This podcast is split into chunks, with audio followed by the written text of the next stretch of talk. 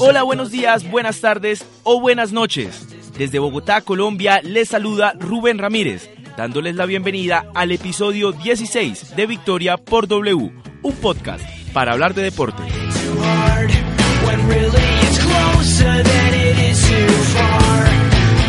Mientras escuchamos de fondo a la banda canadiense Sum 41 con la canción Into Deep, incluida en el disco All Killer No Filler del año 2001, nos vamos a la crónica del episodio de hoy. Pero antes, les recuerdo que pueden escuchar todos los episodios de Victoria por W en Apple Podcast, Evox y Spreaker. La crónica en Victoria por W.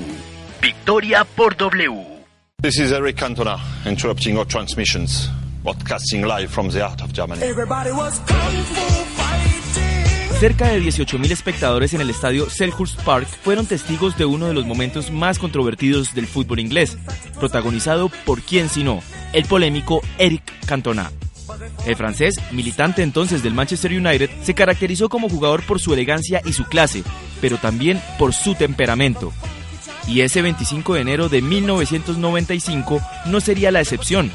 El United y el Crystal Palace se enfrentaban en partido por la Premier League cuando al minuto 48 el galo fue expulsado.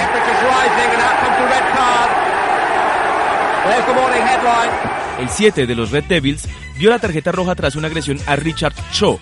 Sin embargo, esta agresión no sería la más importante de esa tarde. Tras la expulsión, Cantona se dirigía a los vestuarios en medio de abucheos cuando Matthew Simon, seguidor del Crystal Palace, se acercó a la valla a increpar al francés. La reacción del rey no se hizo esperar y respondió con una maniobra digna de los mejores maestros de Kung Fu, conectando una patada en la humanidad de Simon.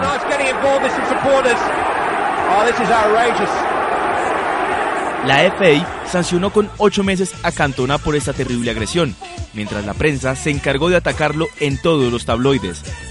Por su parte, el jugador declaró en la BBC años después que se sentía feliz porque hizo lo que muchos sueñan, patear a quienes profieren insultos. I think maybe it's uh, like uh, like a dream for some people, you know, sometimes to kick this kind of people. So I did it for them. So they're happy. De todo esto, además, quedó una lección de gallardía del club. El Manchester United sancionó entonces por término indefinido al jugador rechazando la agresión.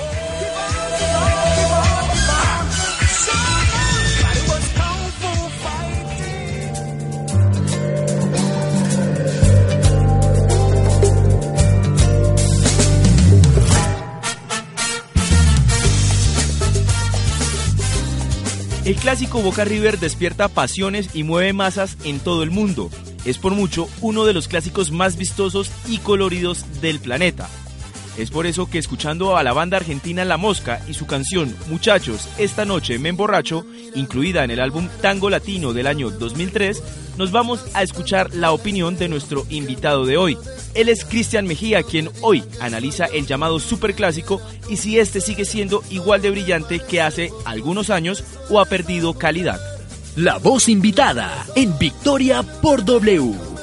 Pues yo creo que los clásicos siempre van a ser emotivos y emocionantes para ver. Eh, la gente siempre se va a sentar junto a su familia, junto a sus amigos y los que pueden pues van a asistir al estadio. El Boca River siempre, siempre, siempre tiene algo y tiene una historia por contar antes, después o durante el partido. Porque a algunos le parece aburrido, porque la gente se malacostumbró al fútbol europeo y todo el tiempo piensan que todos los partidos son como los del Barcelona o el Real Madrid o, el mismo clásico entre esos dos equipos. Un Boca River es un clásico muy apasionante y es tan apasionante que una semana antes del partido, eh, la prensa argentina aprovecha y habla de ese partido todo el tiempo. El partido se acabó y al día siguiente, el lunes, eh, se va a seguir hablando. Es cuestión de saber apreciar que es un partido histórico y que en su momento fue un partido que fue catalogado como uno de los espectáculos deportivos que uno debe ver antes de morir. Entonces es más de saber apreciar y saber respetarlo. Y no mal acostumbrarse tanto al fútbol europeo. Sí, no se ve de pronto de un lado a Gatti y el otro a Fillol, pero de un lado está Poncio, el otro está Barrios, arriba está Prato, en el otro está Tevez, en fin, son nombres que interesan en el fútbol argentino y, y, es un partido, como yo se lo decía, que, es importante a nivel mundial, así la gente no, no lo quiera y no lo sepa apreciar y lo desvaloren también por ese mal acostumbramiento, si me permite la palabra, del fútbol europeo.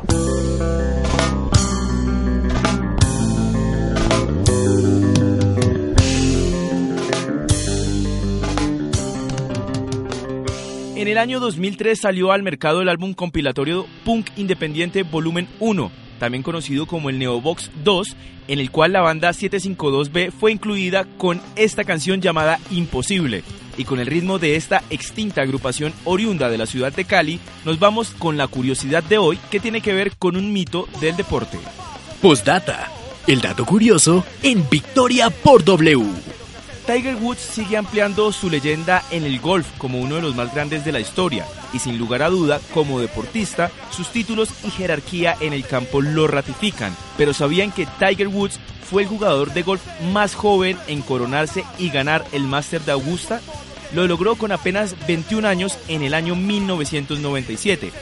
Además, les cuento un dato extra sobre Eldrick Woods, como realmente se llama. Tiger recibe su apodo porque así llamaban a un amigo del padre de Woods y que le salvó la vida al mismo en la guerra de Vietnam.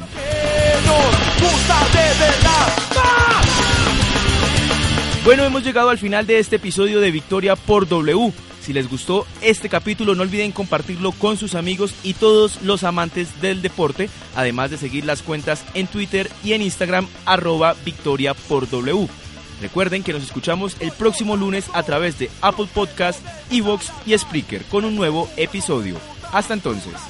Hasta aquí Victoria por W, un podcast para hablar de deporte. Para que la se en el mar. Este será el sueño de cada